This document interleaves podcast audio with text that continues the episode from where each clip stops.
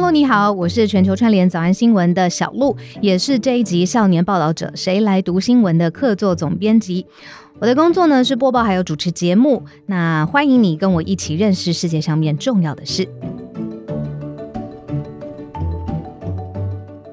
一年多以前，许多人对于战争的想象可能只停留在电影当中的戏剧的大场面。但是，二零二二年二月二十四号这一天，俄罗斯总统普丁无预警下令军队进攻邻国乌克兰。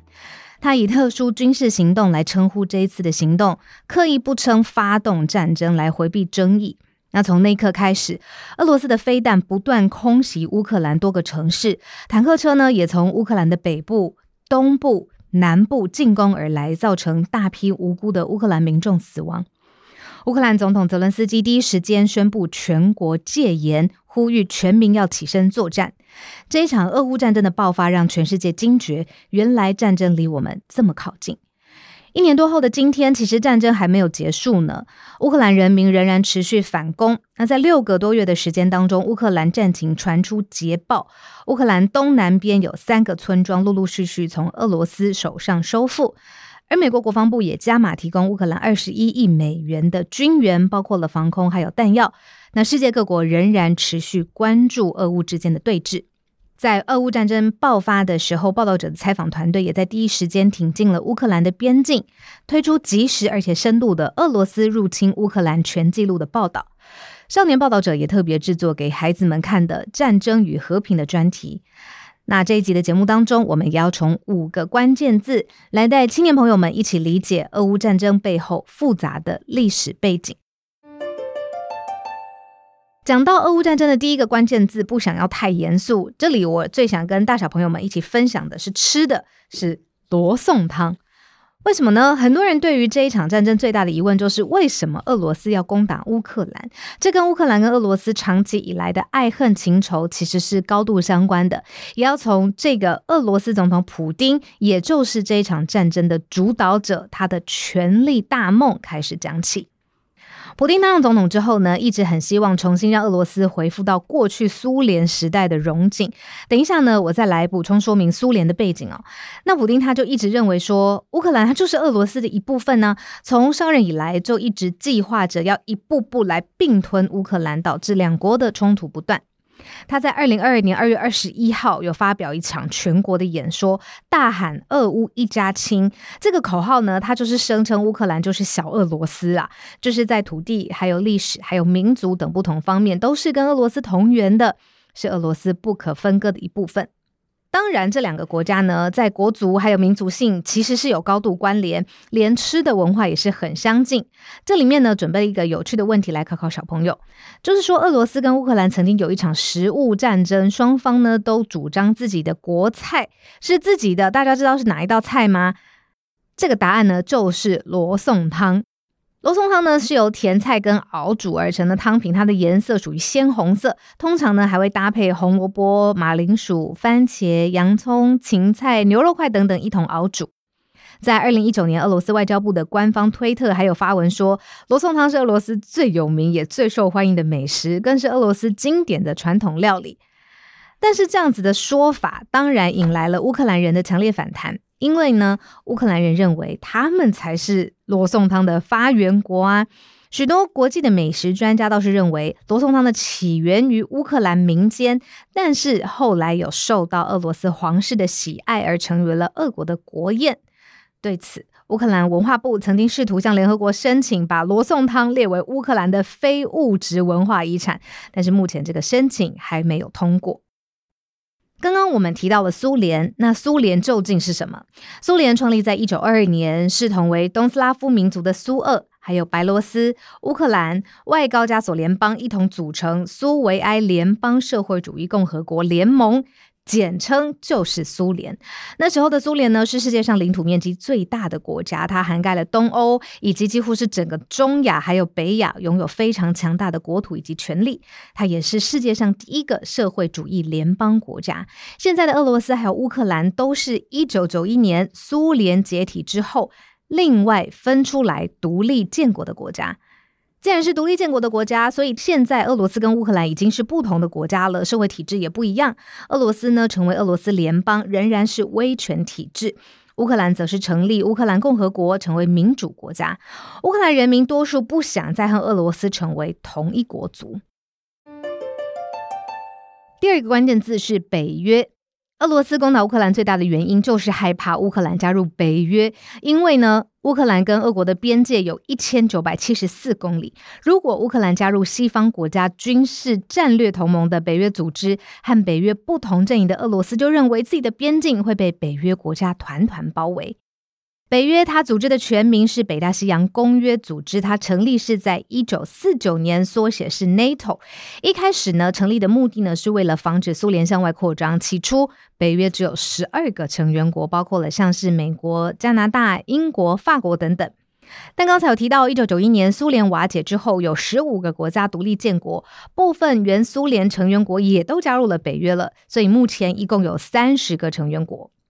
北约后来也变成维护北大西洋区域安全的组织。只要有任何一个北约的成员遭到了他国的攻击，其他的成员国都会伸出援手来帮忙。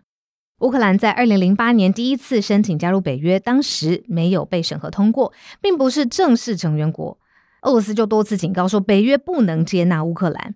但是北约秉持着开放的精神，也拒绝了俄国的要求。不过，俄罗斯入侵乌克兰的战争开打之后，为了促使俄罗斯停火，乌克兰总统泽伦斯基表示不会再坚持加入北约。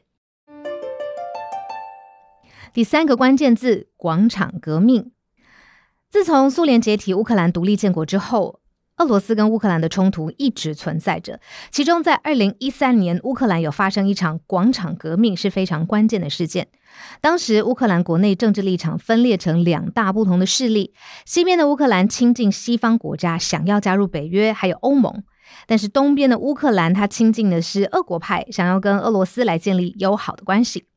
二零一三年十一月，乌克兰当时的总统亚努科维奇，他就属于亲俄派，他放弃与欧盟签一个深入关系的合作协议的机会，而选择跟俄罗斯交好。这样子的选择呢，就引发上万名的乌克兰人民非常生气，而走上街头。这些人民呢，以乌克兰首都基辅为独立广场作为一个核心，就开始了抗议的行动。因此，这场革命就被称为广场革命。广场革命的过程当中呢，是有爆发严重的警民冲突的，示威者还一度占领乌克兰的议会。隔年二月，乌克兰政府针对抗争的人士还进行了一波武力的镇压，最终上百人就在抗争当中丧生。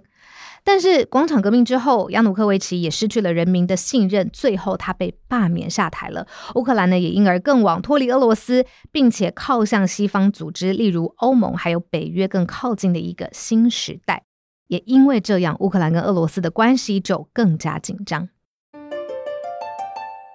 第四个关键字：联合国安理会。联合国安理会的全名叫做联合国安全理事会，是负责维护世界和和平的组织。每当有战争发生的时候，安理会可以有权要求战争国和平解决争端。在更严重的情况之下呢，安理会还可以使用武力哦，来进行制裁，来恢复国际安全与秩序。安理会是由十五个理事国组成的，其中呢，十五个理事国当中又有五个常任理事国，分别是中国、美国、英国、法国跟俄罗斯。另外十个呢，就是非常任理事国了。这些国家呢，要轮流担任主席，主持当期的会议。只是呢，刚才提到的五个常任理事国，只有他们才有否决权。任何的提案呢，都必须被这五个常任理事国全部同意才会通过。反之，只要有一国投下反对票，整个提案就会被否决。因此，在俄罗斯进攻乌克兰之后，美国在战争发生的隔天，也就是二月二十五号，就在联合国安理会提案严厉谴责俄罗斯，并且要求俄罗斯来撤军，最后停战。但讽刺的事情是，二月安理会的轮值主席国。就是俄罗斯，所以呢，虽然这一项提案有获得十一个国家赞成，但是俄罗斯他自己，因为他是常任理事国的一员，他投下了不同意票。中国、印度、阿拉伯联合大公国则是弃权。最后表决只有俄罗斯一国反对，但这项提案也还是没有通过。听到这边，青少年朋友们可能会觉得，哎，好像很不合理，诶，为什么就俄罗斯一国反对就阻挡提案呢？这是因为联合国是二次大战之后成立的，它的目的是希望维护世界和平。在当时的美国总统罗斯福的提议之下，让世界五大强国拥有大于他国的权利，也就是后来的五个常任理事国。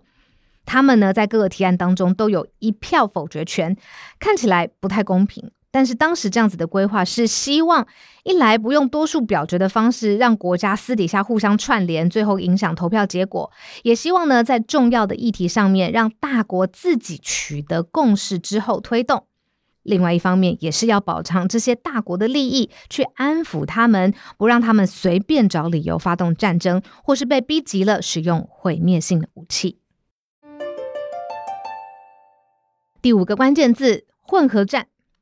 这一次俄罗斯攻打乌克兰的战争被认为是一场新兴形态的战争，除了军火攻防之外，还在网络上面看到制造各式各样的假讯息，资讯战非常强大。俄罗斯他从二零一四年开始占领了克里米亚，便在网络上面散播各式各样的谣言，这种混合军事作战、网络资讯全部混合在一起的新形态战争，就被称为混合战。近期，俄罗斯不止夸大说乌克兰的军队有伤亡人数啦，还有散播假讯息，跟人民说：“诶，空袭警报是假的，还不用躲藏。”俄罗斯甚至以假账号作为伪装，他们伪装成乌克兰的平民，渗透进入乌克兰民众之间的互助网络，来取得关键的资讯，来影响乌克兰军方判断。战争的时候，其实不实资讯的杀伤力是非常非常大的，最后呢，也足以带来致命性的影响。它的毁灭性其实并不输于传统炮火的威力。现在，俄乌战争仍然持续进行着，目前呢，已经让超过四百万名的乌克兰人成为难民，其中呢，有一百五十万是儿童。这也是第二次世界大战之后难民数量在短时之间累积最多的一场战事。这些难民纷纷逃往像是波兰、摩尔多瓦。罗马尼亚、匈牙利、斯洛伐克、德国等国家，其中收容最多难民的国家就是和乌克兰最相邻的波兰。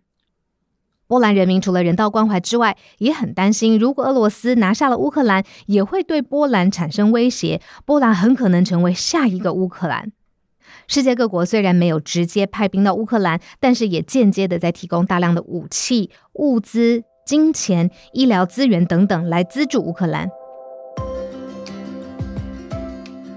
我是陆怡真，以上的是我为非盈利媒体少年报道者的读者介绍的俄乌战争主题。很快复习一下今天介绍的五个关键字，有我们一开始提到的罗宋汤，还有北约、